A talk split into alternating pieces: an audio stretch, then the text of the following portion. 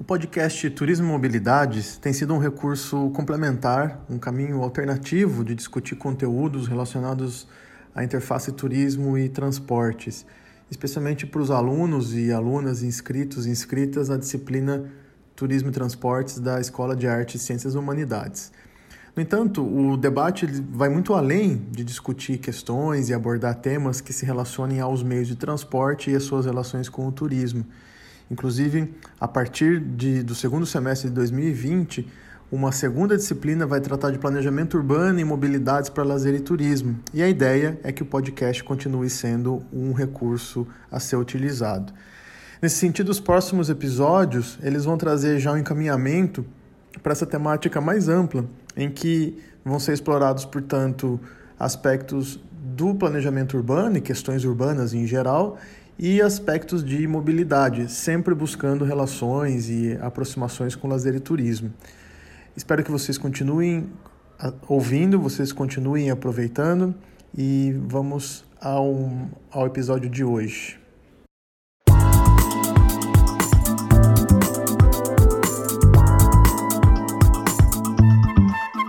Olá, Turismo e Mobilidades é um espaço de reflexão sobre o turismo tendo como interface as questões de mobilidade, transporte e muitas das suas possibilidades. A gente tem convidado especialistas, professores, conhecedores e pessoas que de alguma forma se relacionam com o grande tema desses nossos encontros. Hoje a gente vai falar com o professor Breno Costa, que atualmente reside em Portugal.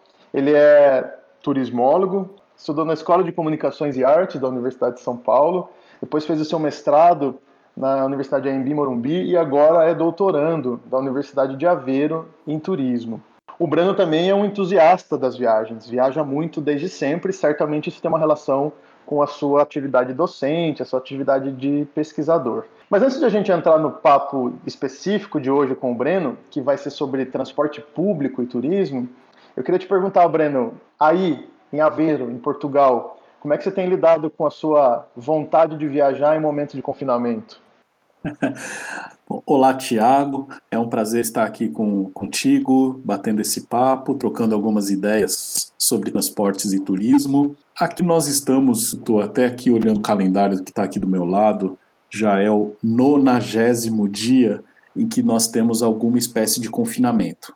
Atualmente já é um confinamento mais tranquilo, é, é possível sair à rua, é possível ir fazer compras, mas as vontades de viajar, elas nesse momento, elas estão contidas. O que nós fizemos nos últimos finais de semana, eu e minha família, foi andar aqui pelas praias próximas, caminhar aqui no centro de Aveiro, já fomos a, um, a um, uma espécie de parque nacional aqui próximo, fazer uma caminhada uh, duas semanas atrás. Por enquanto, as viagens mais longas estão realmente contidas, mas nós estamos aqui num momento em que já é possível circular, pelo menos dentro da nossa cidade e nas cidades ao redor. Muito bom. Você, com seu comentário, vai, vai comprovando que uma das tendências aí talvez seja se confirmem, né? Que é a ideia das proximidades como os nossos primeiros destinos, quando as quarentenas forem relaxadas. Bom, mas o nosso papo hoje é especificamente sobre transportes públicos, né? No âmbito das cidades. E você como um viajante, como um turista de toda hora, já passou algumas situações importantes enquanto viajava por grandes e pequenas cidades do Brasil e do mundo, sempre observando os sistemas de transporte público urbano. E aí, para a gente entender um pouquinho mais dessa sua trajetória, que depois a gente vai, vai aprofundar mais ao falar da sua pesquisa de doutorado, eu queria que você contasse um pouco algumas experiências, como que você se relaciona com os transportes públicos urbanos na sua viagem e, afinal de contas, de onde vem esse seu gosto pelo assunto? Na verdade, a minha relação com os transportes públicos vem praticamente desde que eu nasci. Minha família não, nunca teve carro, por muitos anos não teve carro, o que significa que desde aí o começo dos anos 80 eu diariamente pegava um ônibus para ir até a escola em que eu estudava nem era tão distante, algo como uns 20 minutos de percurso de ônibus, mas isso faz parte da minha vida desde sempre. Óbvio que quando a gente está na nossa própria cidade, eu acredito que seja a realidade de muitos, muitas das pessoas que estão nos ouvindo, nós usamos transporte público por uma obrigação, por uma necessidade, seja de estudar, seja de trabalhar, faz parte do nosso cotidiano. Então, evidentemente, a gente não, não romantiza nem um pouco essa experiência.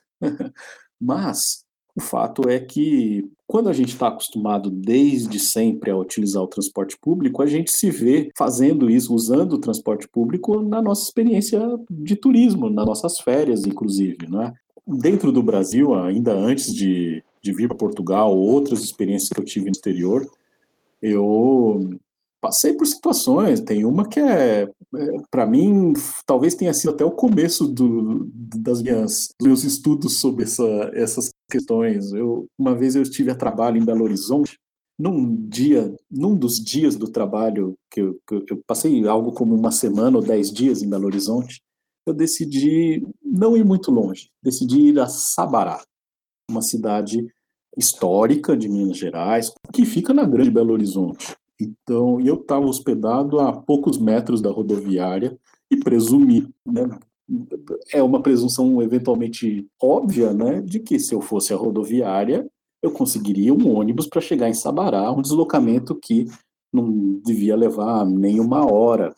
É, isso aconteceu há 10 anos, portanto, algumas ferramentas tecnológicas que surgiram depois disso não me ajudaram naquele momento. Então, eu fui até a rodoviária e basicamente perguntei para quem estava ali onde eu pegava o ônibus para Sabará. E uma hora depois eu não consegui ter a informação de onde eu pegava esse ônibus, até que encontrei alguém que me disse que era do lado de fora da rodoviária me indicaram o ponto de ônibus, o ponto não era aquele, eu vi o ônibus passar por um outro ponto, o ônibus foi embora. Eu levei, no final das contas, mais de duas horas para chegar em Sabará.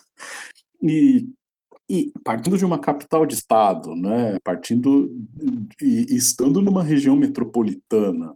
Então, a, a partir de situações como essa, a gente passa a fazer reflexão, mas nossa, nós nos preocupamos com tantos aspectos do, do, planejamento do turismo, de discussões que eu participo há 22 anos como acadêmico de turismo, e, e, e situações simples como essa, tem outras, né? Por exemplo, você ter lá a indicação que chegar em tal igreja histórica da cidade do Porto, você desce na, na estação de metrô tal.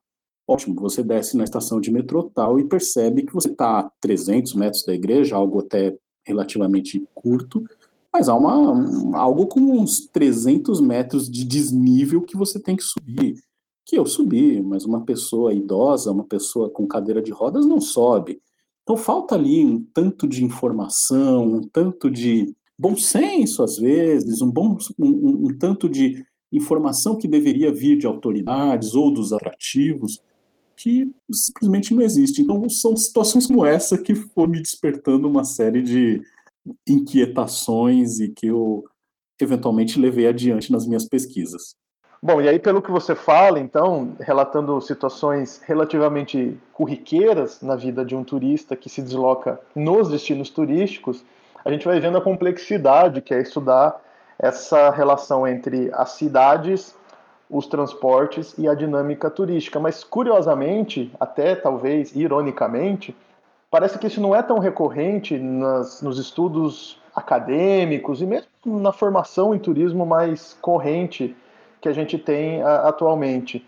Isso parece um problema importante, uma vez que são centenas, milhares de destinos turísticos com as mais diversas características pelo Brasil e pelo mundo, que muitas vezes tem sistemas de mobilidade urbana muito particulares e a gente talvez não esteja dando a devida atenção para isso nas nossas pesquisas, nos nossos estudos e na formação que se faz em turismo. Isso a gente percebe pela sua fala. E você tem aí 20 anos, como você comentou, de estrada acadêmica, seja como estudante, como docente e agora como pesquisador. Qual é a sua percepção sobre isso? Eu acho, Tiago, que existe de cara uma certa glamorização um, de alguns elementos, de alguns aspectos do turismo que fazem com que eles sejam mais estudados que outros. Uma questão até de quantidade, de valores envolvidos, é óbvio que a aviação né, e, e todas as, as, possibilidades de estudos de, de, da aviação têm sido amplamente uh, estudados, amplamente discutidos no turismo, né, então, em termos não só de origem e destino, mas o advento das low cost, o impacto que a aviação tem para os destinos turísticos ao, ao transportar milhares e milhares de pessoas todos os dias, o impacto da aviação, inclusive na, na, na poluição do ar, enfim, é muito mais interessante ou, ou talvez um pouco mais glamourizado do que você falar de pessoas que estão pegando um ônibus para ir da cidade pequena X para a cidade pequena Y também esse mundo não é o das operadoras de turismo, da, da montagem de pacotes turísticos. Então, tem, num primeiro momento, essa questão daquilo que envolve cifras mais altas, uma quantidade maior de turistas, né? creio que seja esse um aspecto. O outro é exatamente o fato dessas realidades. Talvez seja mais simples, e é um simples bem, entre aspas, entender os deslocamentos origem e destino do que entrar nas especificidades dos destinos. Então, sim, é muito complicado você falar sobre. Há, uma distância, vamos colocar assim, muito grande entre você estudar a realidade do transporte público a serviço do turista em Londres e falar dos transportes públicos a serviço do turista numa capital brasileira que seja porque cada uma das capitais brasileiras, de cara são 27, tem uma realidade no, no, no, no que diz respeito aos transportes públicos muito distinta uma da outra. Se na Europa, que tem um nível de qualidade de transporte público alto, já há diferenças facilmente perceptíveis, que dirá nos países chamados em desenvolvimento, como o Brasil, a Malásia, a Indonésia, a Tailândia, a Argentina, enfim, há uma diversidade de, de realidades locais que tornam o estudo que fosse que seja, uh, por exemplo, que você possa usar uma metodologia em, em, vários lugares, um tanto complicada. Agora, essa é, é, é a realidade mesmo, né? Se você fizer um esforço acadêmico de uh, buscar estudos sobre transportes, você vai ver realmente uma quantidade, em quantidade muito maior nos estudos hoje em destino do que aqueles que estudam os transportes dentro de um destino turístico. Legal, e é bom você comentar isso, Breno, porque é, a gente tem dito essa, esses podcasts eles são inicialmente um, um, um conteúdo para estudantes de lazer e turismo que estão na disciplina de transportes e turismo. Foi, foi essa a motivação inicial de começar a produzir esses episódios, mas nos chama atenção, nos alerta sobre a necessidade de embutir cada vez mais e, tratar e jogar a luz com mais frequência nas, nos transportes dentro do destino, na sua interface com o turismo. Só para deixar registrado e, e, até deixar de convite, no próximo semestre, aqui na IASH, a gente vai ter uma disciplina sobre planejamento urbano e mobilidades em lazer e turismo. E esse é um dos enfoques, exatamente esse é um dos enfoques que a gente pretende dar para a disciplina, tentando, portanto, preencher algumas lacunas que você está chamando a atenção para a gente. E você, como pesquisador, resolveu se dedicar a isso. Você está fazendo doutorado em turismo que trata de transporte público nos destinos turísticos. A partir do que você falou e do que a gente sabe que é importante nesse assunto, tem uma pergunta de fundo, né? Qual é o sentido e qual é a relevância, qual é a, quais são as possibilidades de se usar transporte público. E, e, isso traz uma pergunta de fundo que talvez seja muito simples e ao mesmo tempo complexa, a ponto de você querer tratar numa pesquisa de doutorado. Qual é o sentido, quais são as possibilidades de uso do transporte público nos destinos turísticos? A realidade é que os transportes públicos são utilizados pelos turistas provavelmente há décadas. Né?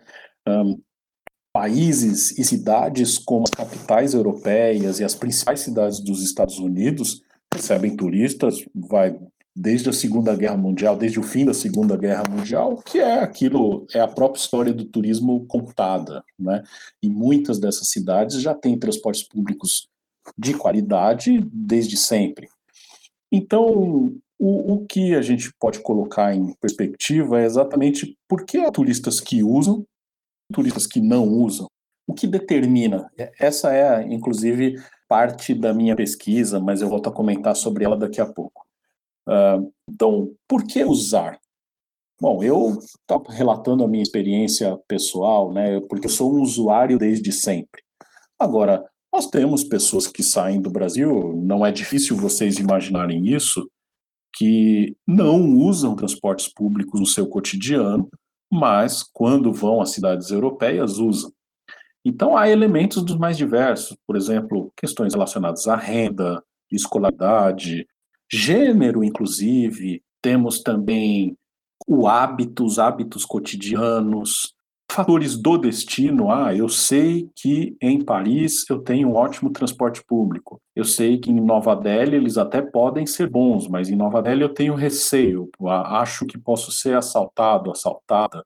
Então, há elementos internos do turista e há elementos externos que têm peso nessas decisões de entre usar e não usar. Agora, é fato também que há discussões que são feitas pela, pelo próprio mundo do turismo, são assuntos relevantes que é, têm colocado os transportes públicos em alguma evidência.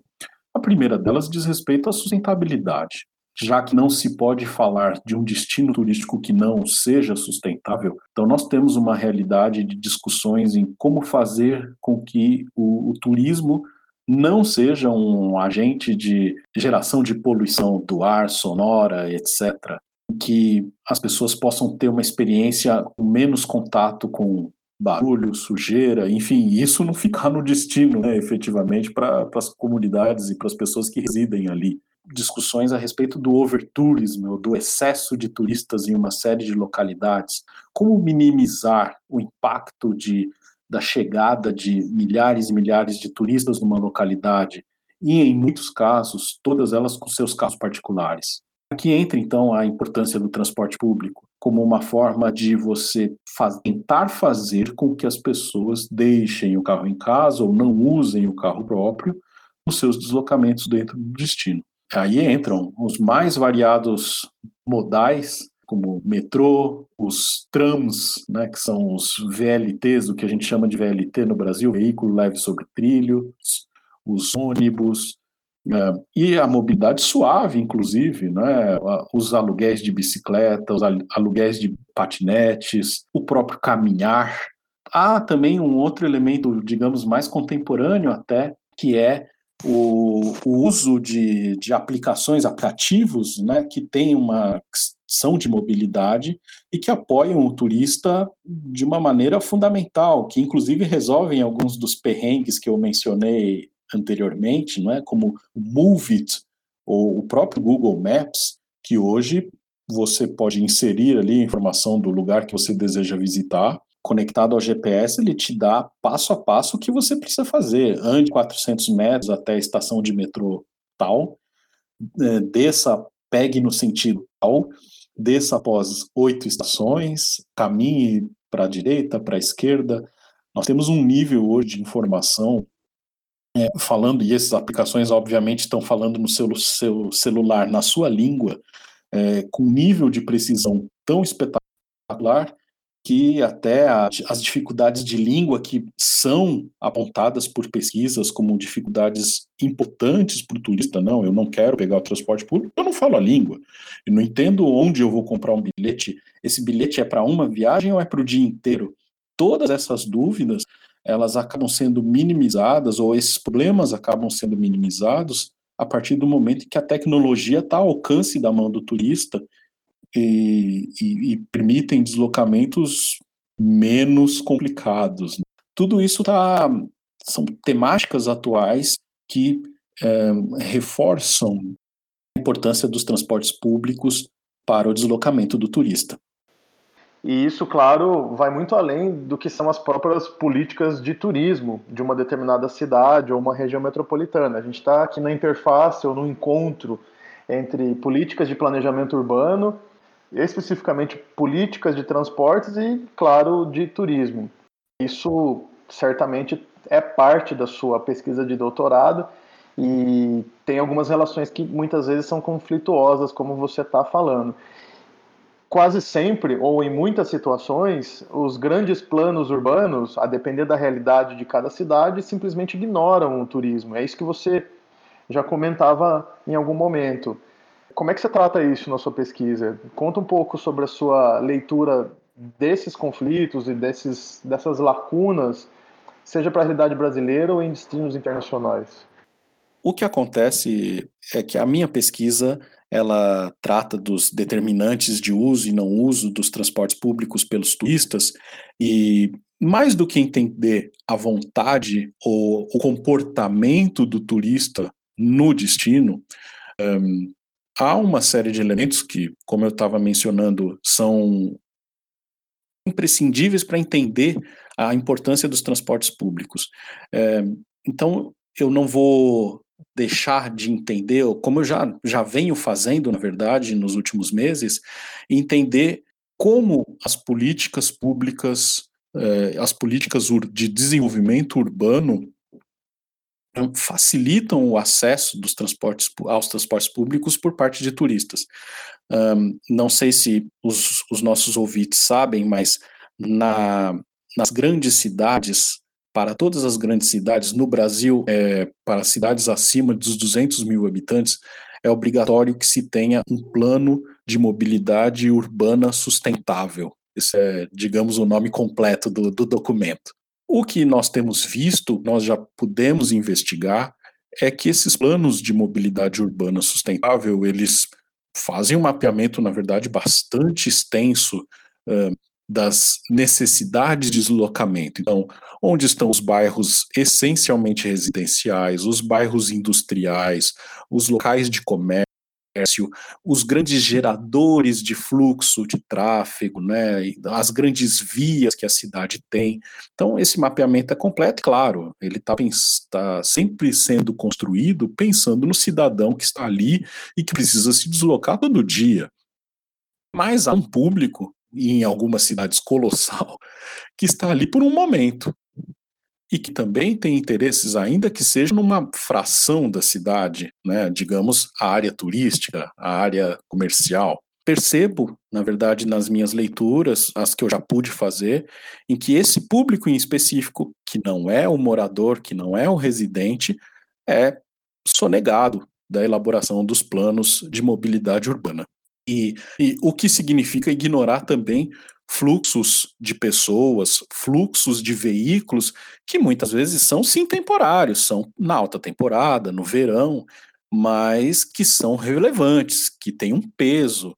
Mas é interessante perceber que não apenas é, é esse público, né, é ignorado, mas como até a possibilidade, não só dos conflitos, né, porque, ó, os turistas, ótimo, mas eles vêm aqui só servem para lotar os transportes públicos. Não, eles também têm que ser vistos como parte de solução de problemas, como, por exemplo, a geração de receitas para, inclusive, custear o transporte público, que é, por essência, deficitário. Vale lembrar que os turistas não usam bilhetes de transporte de estudante, com desconto, as gratuidades que existem no transporte de idosos e etc. O turista paga o bilhete inteiro, de tal modo que ele poderia, inclusive, ser encarado pelos planos de mobilidade, pelas autoridades de transporte, como uma forma, inclusive, de contribuir para melhorias no, na própria rede de transportes. E nós percebemos que isso é um, foi algo para,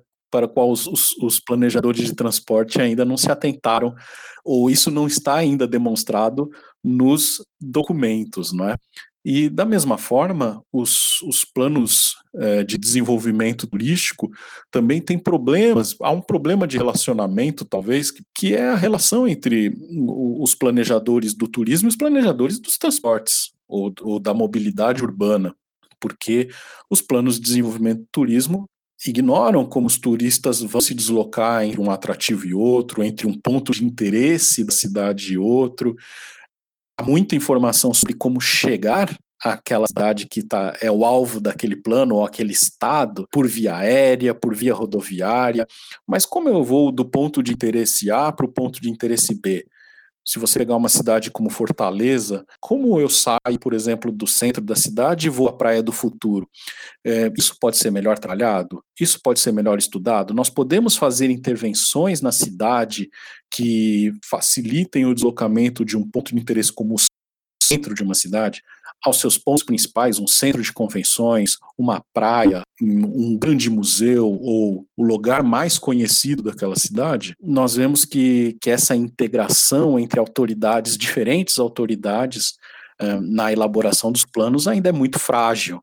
Não é o principal da minha tese, mas, sem dúvida, eu tenho que observar que isso tem um, um, um peso, inclusive, para inclusive na determinação que as pessoas têm, de, têm ou não têm em usar o transporte público, visto que elas se sentem até certo ponto desassistidas e com o próprio carro, ligando ali o Waze, o Google Maps, elas se viram com o próprio carro e não vai, não vão entrar na confusão aí de comprar bilhete e coisas assim, ainda que existam ferramentas para ajudá-las nesse momento.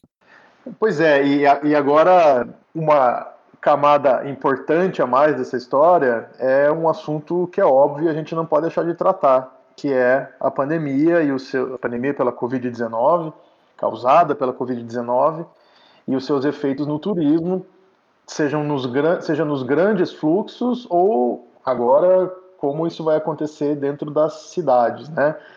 A gente imagina que algumas coisas vão mudar, apesar de a gente ainda estar tá vivendo o calor do, do, do, do problema, mas já tem algumas situações que vão se desenrolando em alguns países, e lembrando que numa escala que talvez não seja assim tão sequencial, mas a Europa começa, os países europeus começam a se abrir, inclusive para o turismo atualmente. E eu queria que você trouxesse um pouco das suas percepções sobre isso.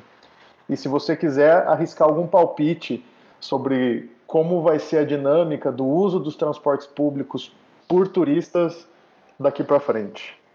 Bom, é verdade, nós aqui na Europa estamos experimentando uma reabertura de uma série de estabelecimentos nas cidades e, claro, aos poucos as fronteiras entre os países da Europa vão se reabrir. Então, nós sabemos que no dia 15 de junho, ou um pouco antes disso, haverá uma grande reunião ao nível do, do Parlamento Europeu a respeito da reabertura das fronteiras entre os países que no momento, na verdade, só é possível viajar entre os países da Europa se você é cidadão daquele país ou se você é residente. Então, eu mesmo, eu estou a 250 quilômetros da, da fronteira com a Espanha, eu não posso atravessar essa fronteira porque elas ainda não foram levantadas. Isso deve acontecer a partir de 15 de junho e, e ainda assim condicionadas a relações entre os países. Então, se um país disser, olha, mas eu ainda não aceito os, os seus habitantes porque eu ainda não sinto que o seu país controlou de forma adequada a pandemia.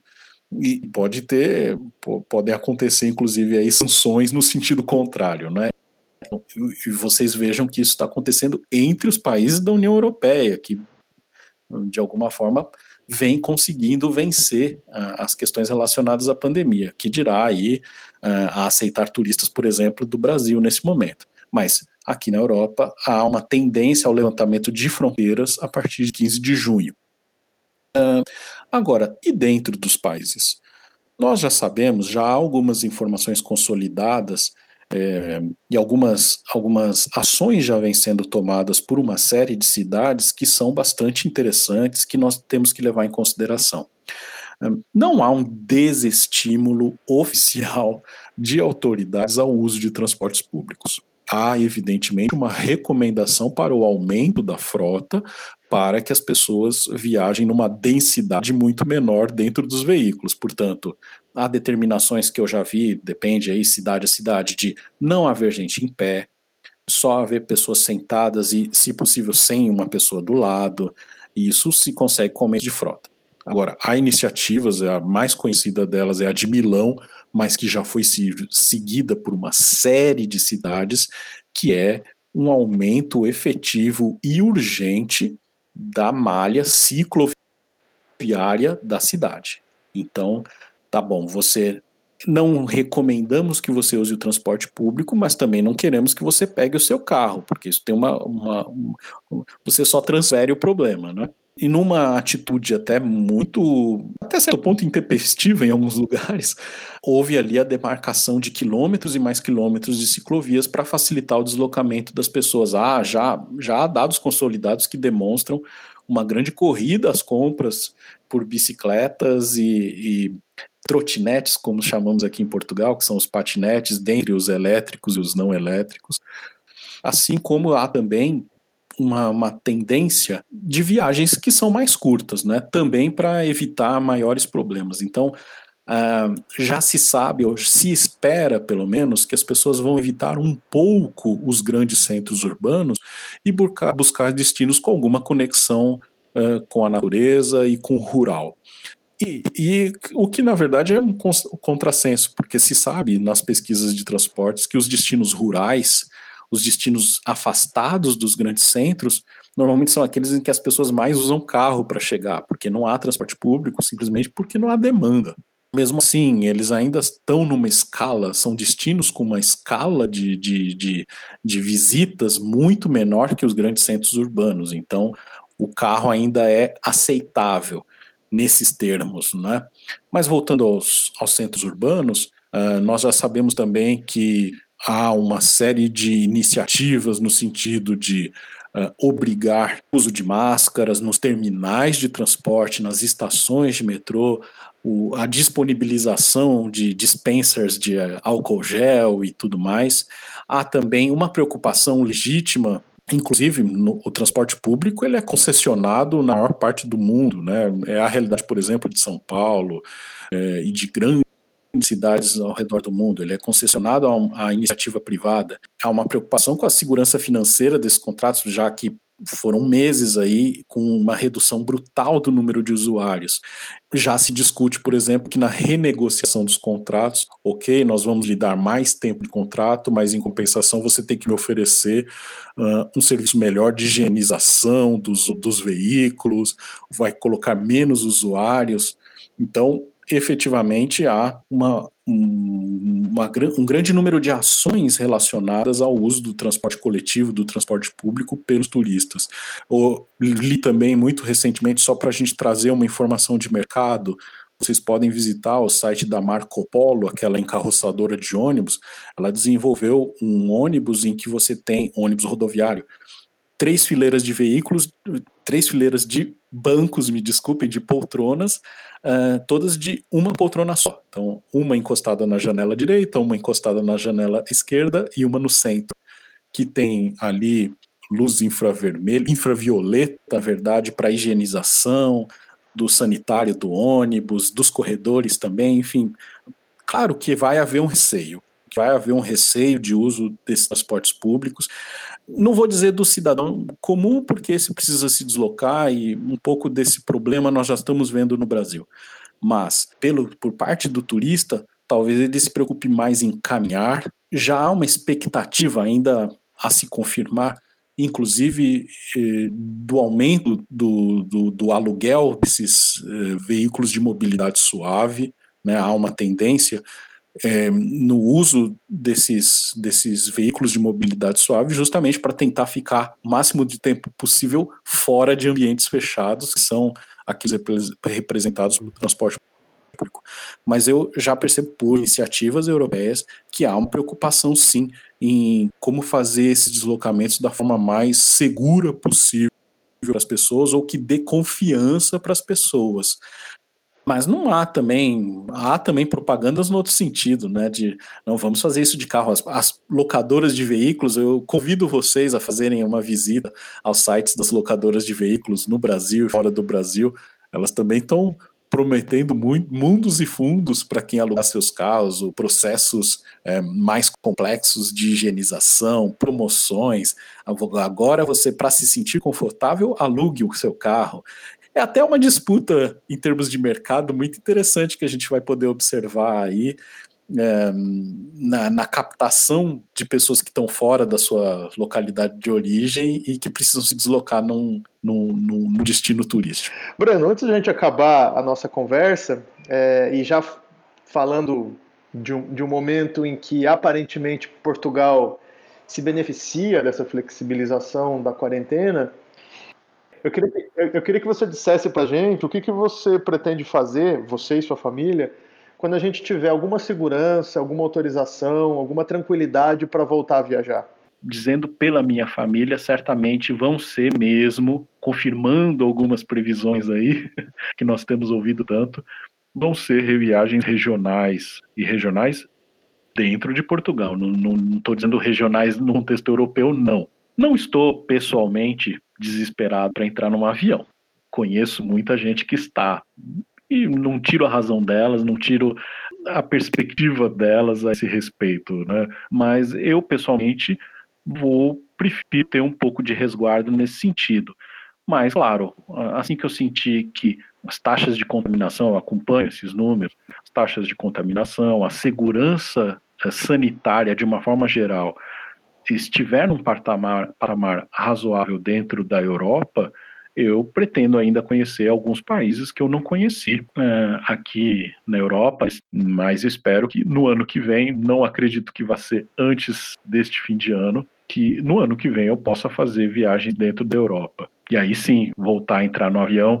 Nesse meio tempo, inclusive, eu descubro, nós descobrimos como é que isso vai acontecer, ou, ou as tendências, como essas tendências vão se materializar, inclusive no que diz respeito aos meios de transporte, não é mesmo? Pois é, a gente vai observando e sentindo a temperatura e vendo como nos comportarmos, inclusive como turistas. Breno, Queria te agradecer muito pelo seu tempo, por compartilhar suas experiências de vida, de pesquisador, de observador da atividade. Desejar que você consiga seguir o seu plano de pesquisa e que logo, logo a gente possa ver os, os resultados. Certamente, quem está estudando transportes e turismo e, e, também mobilidade e turismo vai aproveitar, vai aproveitar muito seus comentários, suas dicas, seus apontamentos, críticas. É para isso que serve esse espaço.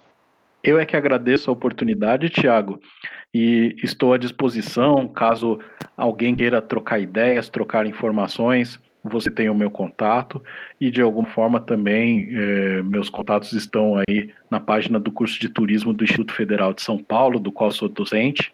E, claro, estou totalmente aberto a ampliar nossa rede de estudos, a nossa rede de contatos, sejam acadêmicos e para simples troca de informações. Obrigado mesmo. Esse foi o podcast Turismo e Mobilidades, um projeto experimental de geração de conteúdo vinculado à disciplina Turismo e Transportes do curso de Lazer e Turismo na EASH USP.